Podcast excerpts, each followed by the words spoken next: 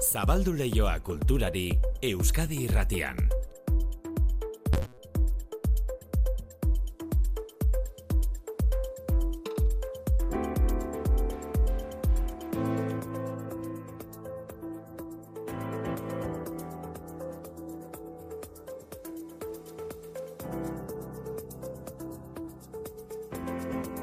Ordu biak eta hogeita amairu manutxe sortu arratzaldeo. Kaixo maite. Bizkaiko bersolari txapleketaren finala zitze egingo diguzue. Bai. Baina aurrez Gabon giroan jarri nahi gaituzu, ez? Ba bai, Gabonetan ohikoak izaten dira kantaldiak, eh, ezagunak egingo zizkizue, Gabon giroan eh, normalak izaten diren abez batzen edo orkestren emanaldi berezioik ipatu nahi ditugu. Hoietako bat esate baterako Bilbon egiten duten Gabonetako soinuak izeneko emanaldia da. Larun batean izango da hau ere, bertso finala bezala Bilboko Euskalduna jaureigen arratsaldeko zazpietan hasiko da jaialdia. Gernikako gaudea muskorala, leioako kantikakorala, eta Bilboko Koral Elkarteko aurrak izango dira kontzertuan. Azken honek, Bilboko Koral Elkarteak badu eskolan kantari izeneko proiektua ikastetxeetan abez batzak sortzeko, eta larun bateko emanaldian neska mutil ugari izango dira kantuan, eta batez ere Gabon kantak abestuko dituzte. Euskadiko Orkestra bestalde, aste osoan ari da emanaldiak eskaintzen, gaur iruñeko baluarten, nazio batuen erakundeko giza eskubiden aldarrikapenaren irurogeita mausgarren urte hurrena gogoratu nahi du orkestrak aste osoan. Kontua da, aldarrikapenaren jendaurreko irakorketa laguntzeko musika Aaron Copland kompositoreak sortu zuela. Ala jaio zen une goren edo solemne baterako atarikoa. Mikel Txamizo adituak gogoratu digu historia.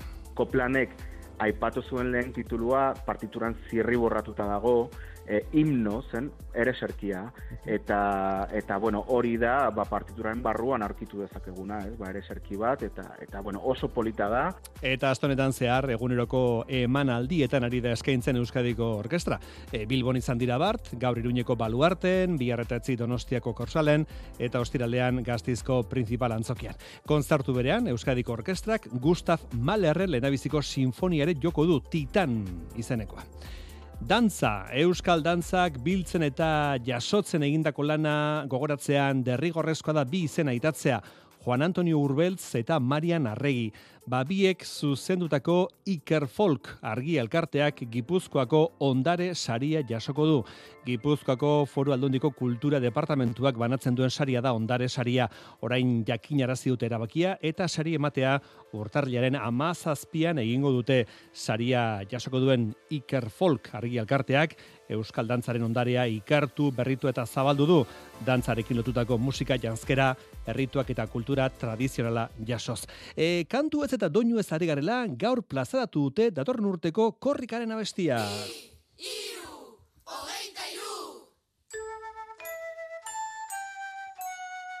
Arro herri korrika, arro herri korrika, arro herri korrika, bagara, arro herri korrika, arro herri korrika, arro herri korrika,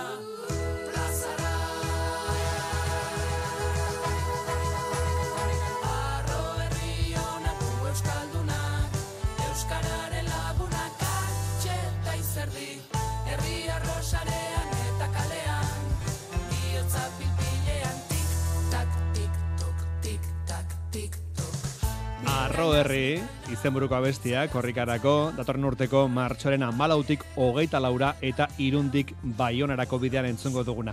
Maite arroita jauregi mursegok sortu du korrikaren abestia eta berak eman ditu azalpenak abestia sortzeko bideaz.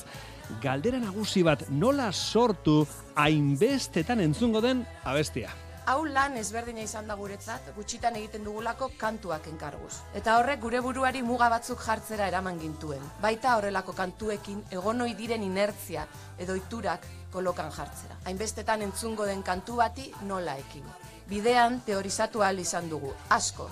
Eta asko divertitu gara, ez dagoelako erantzunik. Erantzunik ez dago, baina kantua badago, eta kantua bat da, baina barruan kantu asko ditu. Korrika egiteko ez dago modu bakar bat, ez dago kanta bakar bat. Eta agian horregatik onartu diogu kantuari, seiz edo zazpi zati ezberdin izatea, eta atea zabaldu diegu azelerandoei, disonantziei, kaos modukoei, keinuei. Eta hainbat kantariren artean abestuta egon arren, apenas inorrez nabarmentzeari. Bueno, korrikaren kantuak bideoklipa ere badu, Amadia Badiolak egina, bideoan irudi historikoak, korrikak aurtengoa hogeite irugarren ekinaldia izango du, hogeite irugarren korrika, eta lehen biziko alditik pasa diren berrogeite iru urteotako irudiek bilakaera ikusteko aukera ematen dute, bilakaera gizartean, aldarrikapenetan eta estetikan.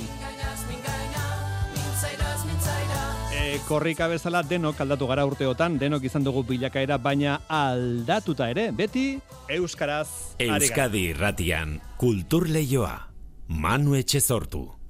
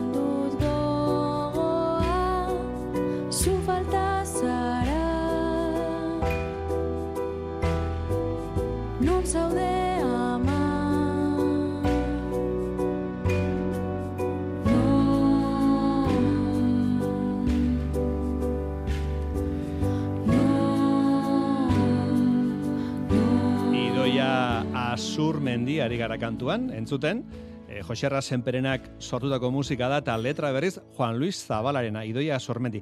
E, podcast batean du jatorria beste honek. Ricardo Aldarondo, kazetariaren Diskos Monankol podcastak Extra de Navidad izeneko kontzertu antolatu du hilaren hogeita birako. Victoria Eugenia Antzokian izango da. Antzokiko klub aretoan zen egitekoa emanaldia, baina sarrerak aitaren batean saldu direnez, Antzokia ondira pasako dute emanaldia.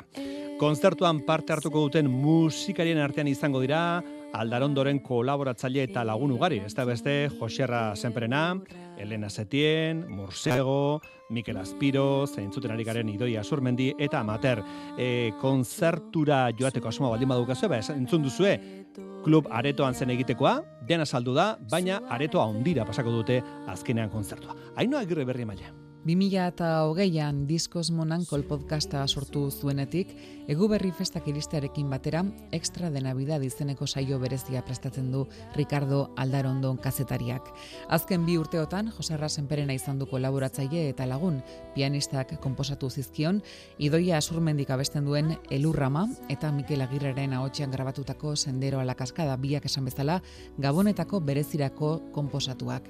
Aurten ordea, podcastetik estenatukira salto egitea erabaki dute. Jose Rasenperena. Bai, orain dela e, lau aste, Ricardo jarri zuen txio bat, non esaten zuen, e, bazeola, eguberri kontzertu bat Londresen, eta gustora egongo zala bertan.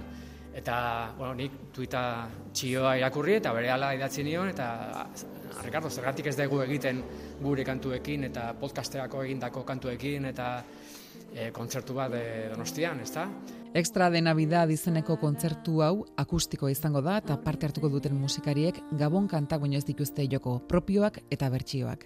Gonbidatuen artean izango dira larogeiko hamarkadan Nuevas Factorias eta Musika para Cenar irratsaioak aurkezten zituenetik lagun eta kolaboratzaile izan dituen musikari donostiarrak, ala nola belaunaldi berrietakoak. Musikari guztiak dira Ricardoren ingurukoak. Eta beste gauza bat niretzat importantea dana dela, e, ez, mm, belaunaldi ezberdinetako musikoak gerala, eta estilo askotakoak, eta euskaraz kantatuko da, e, gaztelaniaz, Ricardo esan du ingelesez eta frantsesez ez nekin, osea, que, e, bueno, denetik egongo da. Aurtengoa, kontzertu eran emango duten aurreneko extra de Navidad izango da. Jarraipenik izango duen ala ez, oraindik ez dakite. Kontzertua sortu da bapatean orain dela lau aste eta montatzen ari gara dana oso, oso askar horregatik egingo dugu erakustikoan eta bueno, errez, alik eta errezen. Eta orduan ez dakigu, baten badek esan du igual datorren urtean, bueno, momentuz hau e, aurtengoa egingo dugu eta gero ikusiko dugu.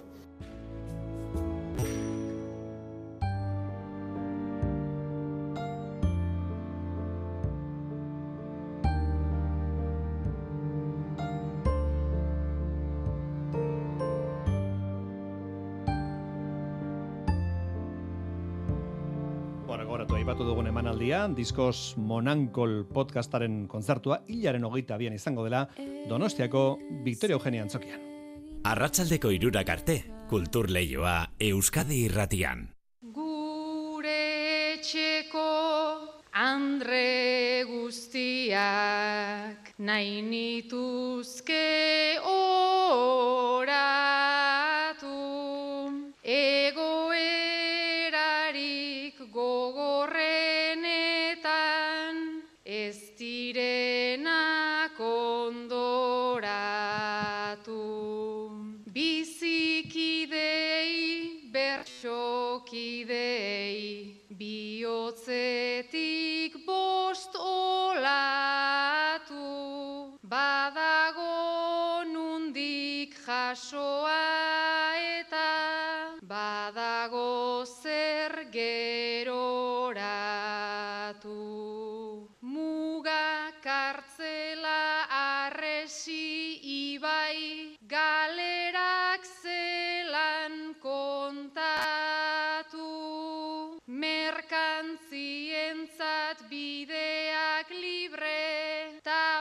pertsonak zokoratu baina hitzarrik eusten gaituzten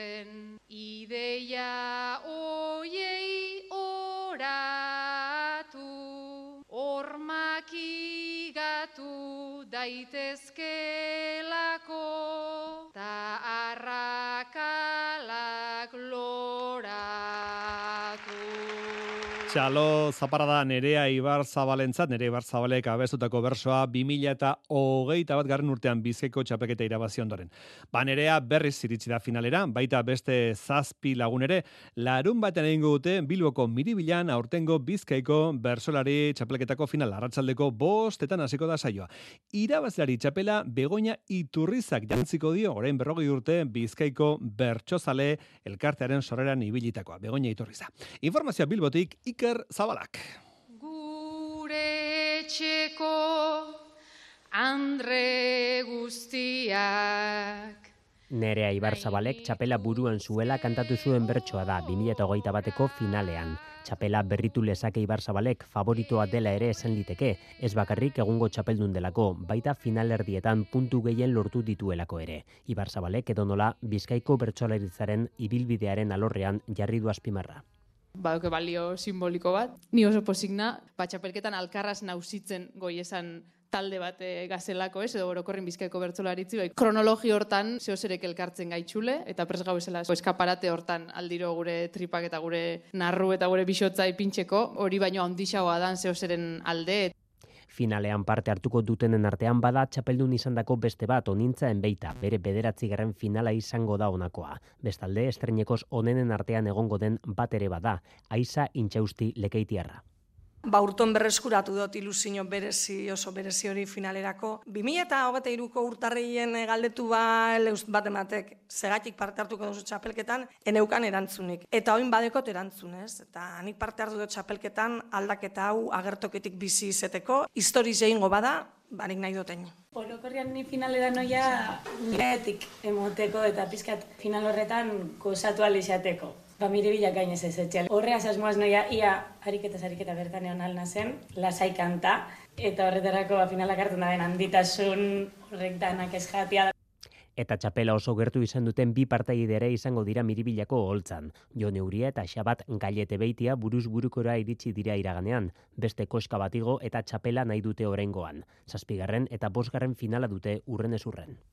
Aukera eukitzeko gauzak esateko, ez? Orokorrean txapelketan askotan loteria izaten da ze gai tokatzen zaizkizun eta gauza batzuk esateko gogoa eukitzen dugu eta igual gero beste gai batzuk tokatzen zaizkigu. Nik gogoa eukiko nuke ba ia aukera daukadan ba, ba gogotsu nagoen gaiei kantatzeko. Ez da erabakiko hor nordan bertsolaririk onena, baina bai hartzalde horretan noreri alineaten jako zen astruak, buru barruan eta buru kanpuan. Nahiko neuke nire astruak. Lerro zuzen baten eotia, Eta bigarren finale izango da hiru bertsolarirentzat. Aitor Etxeberria Sarraga eta Gorka Pagondabarragak 2021 batean izan zuten lehen aukera. Oian Abartra berriro sortzi zailkatuen artean dago 2014ko finalean egon ondoren.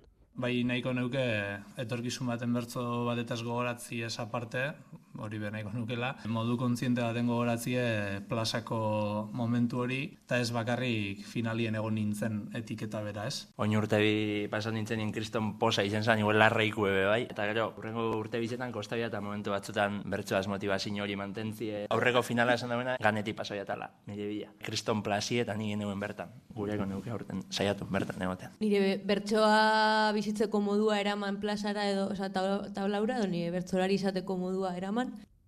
Bost emakume eta hiru gizon dira, estreineko semakumeak gehiengo dira Bizkaiko bertso finalean. Onintzen beita eta Jone Uria. Bost neska horregotiek ja e, gorputzetan aldaketa bat dakar, e, ja argi dau e, ez dugule emakumiok zaku homogeneo bat ordezkatzen, ez? Bakotxa gu garela eta bakotxak marka bat dekola. Eta igual hori urte askotako lana eta gero, baina hori finalien baera bat argi ikusten da, ez? Finalean bost emakume izateak posgarria dela eta segurazki titular askotan agertuko den datu bat izango dela, baina finalerditan zazpi baino ez gara izan, ez? Azkenean bi gehiago bakarrik. Gauzako betzen doa zela, baina lana badagoela egiteko, argazki honek ez dizaiola inori iradoki dena eginda dagoela. Lau mila bosteun ikusletik gora izango dira Bilbao arenan, inoizko ikusle gehien izango dira Bizkaiko bertso finalean. Bertara joaterik ez baduzueko goratu Euskal Irratiak e, finalaren berri emango dizuela, miri bila bertatik finalaren berri eneritz gorrotxategi lankideak emango digu.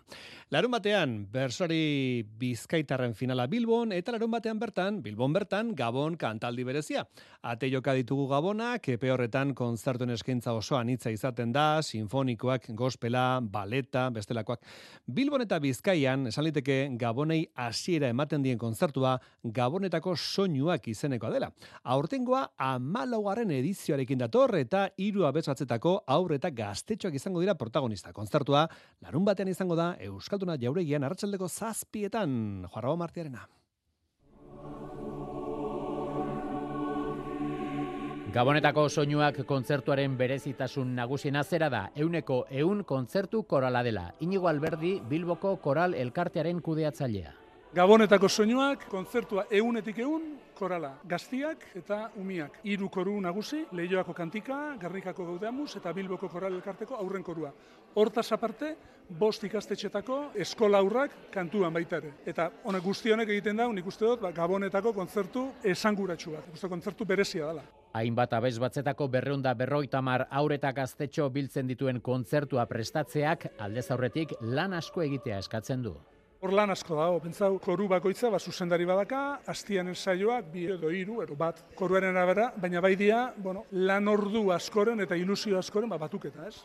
Horrek egiten du, ba, berezia. Azkenean, astean zehar, ba, zure koruan, ero zure ikastetxean egin duzun lan hori, plazaratzeko momentua Euskaldunan izatea, alako leku, bueno, haundita dotore baten izatea, beti sortzen dago alako ilusio berezi bat, ez da, xetan.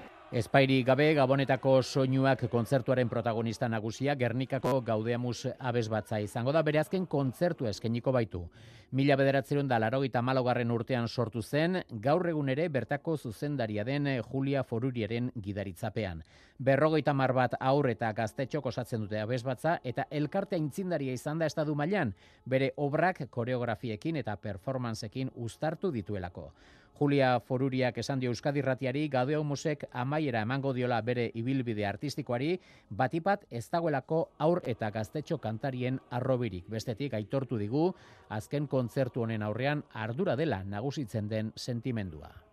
Ni pentsetan dut arduraki. Penak eta sentimentuen nik pentsetan jaitsi zela eskino baten. Ba, ze buelta asko emondot bururi itxitzeko kobrue. Baina problemie ez da nire jubilazioa o nire adinak. Problemie da ez dekotelako korue. Ez dekot umeriketen hau ja tiretuten, tiretuten, tiretuten, etorri mesedez, etorri mesedez daia guaituten hau. Eta horregaitxik itxitzeko korue. Kontzertuaren beste berezitasun azpimarragarria, hause Bilboko Koral Elkartearen eskolan kantari gizarte eta hezkuntza proiektuan parte hartzen duten bost ikastetxetako ikaslek ere parte hartuko dutela kontzertuan. Proiektuaren xedea zera da gizarte bazterketa jasateko arriskupeko ikasleak dituzten ikastetxetara musika korala hurbiltzea. Kontzertuaren egitarauari dagokionez, esan, musika koralaren zaleak gozarazteko piezak arretaz hautatu dituztela eta repertorioan gabonetako ohiko kantak eta piezak garaikideagoak uztartzen direla.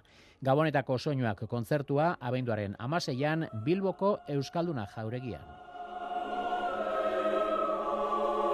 Ba, pena zartu dugu notizia, gaudea muskorua, aurren korua bukatu egingo dela, ba ez dagoelako horreleburik, ez dagoelako aurre eta gaztetxo kantarien arroirik. Bueno.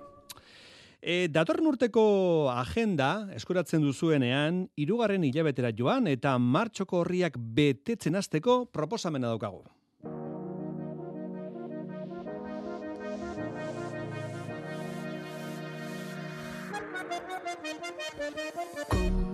Ze pasako da martxoan, datorren urteko martxoan, ba emakumezko musikariak protagonista dituen gure ahotsak konzertu sorta martxoaren batetik zazpira egingo dutela donostian. Idoia, entzuten ari garen Neomak, Merina Gris, Laura San eta Keralt Laoz izango dira edizio honetan gonbidatuak. Eta Victoria Eugenian ez ezik, antzoki zaharrean ere izango dira zikloaz gozatzeko aukerak. Japonietik etorri berriak diren Neomak taldeko neskak esate baterako, martxoaren bian emango dute kontzertua, Donostiako Victoria Eugenian. Entzun, alaitz, eskudero. Gure lehenengo diska aurkeztu dugu jira baten, nun e, dugun aukera bai Euskal Herrian, bai Euskal Herritikan kanpo ibiltzeko eta orkezteko. Eta, bueno, in, e, japonetikan itzuli ganetikan e, atxedentxo bat hartzen ari gera, edo behintzat atxedena publikoari begira, lanean gabiltzalako ba, sorkuntza lanetan eta bueno, ideia berriak lantzen, baino bai nahi degula e, modu berezi baten edo lehenengo diska honeri amaiera bat eman, eta horretarako martxoa eta pirila bitartian Euskal Herriko antzoki zoragarri batzutan jotzeko aukera izango dugu. Neomak taldea zare garela beste bi aipamen, beraiek sortuko dute datorren urteko herri urratzeko abestia, Neomak.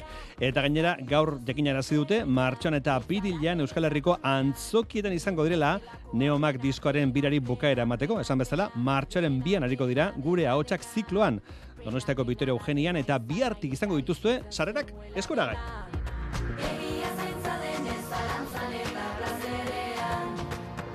Oso ezaguna egingo zaizuen aktore bat ezagutuko dugu segidan, begiak itxi eta bere ahotsa entzutean Marilyn Monroe, Elizabeth Taylor edo Lisa Minnelli etorriko zaizkizue burura.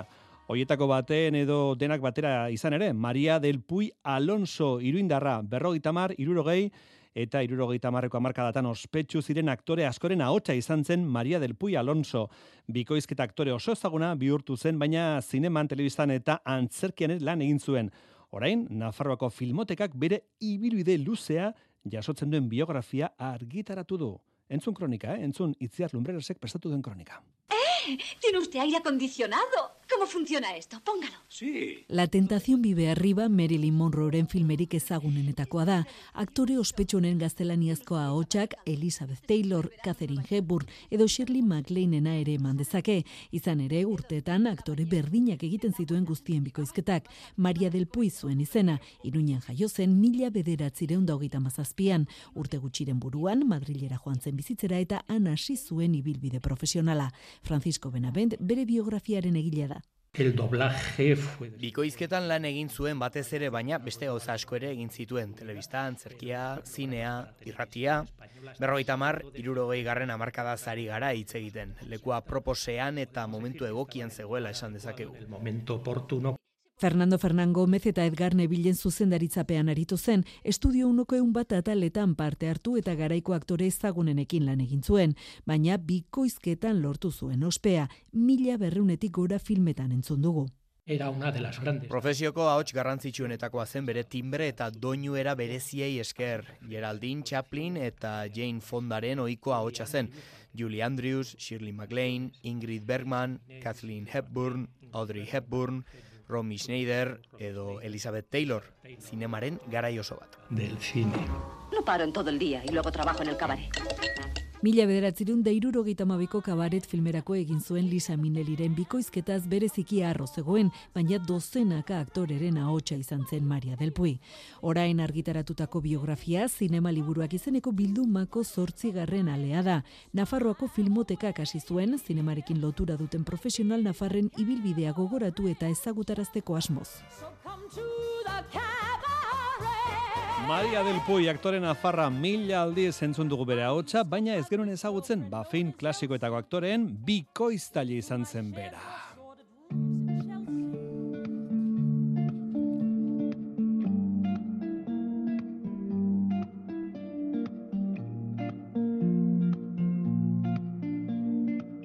Eh, Josein Etxebarria, Josein Akaixo Arratsaldeon. Bai, berdin. Orain dela gutxi joan nintzen zinera, Isabel Koxeten Un Amor filma ikustera eta kantu honek harrapatu ninduen.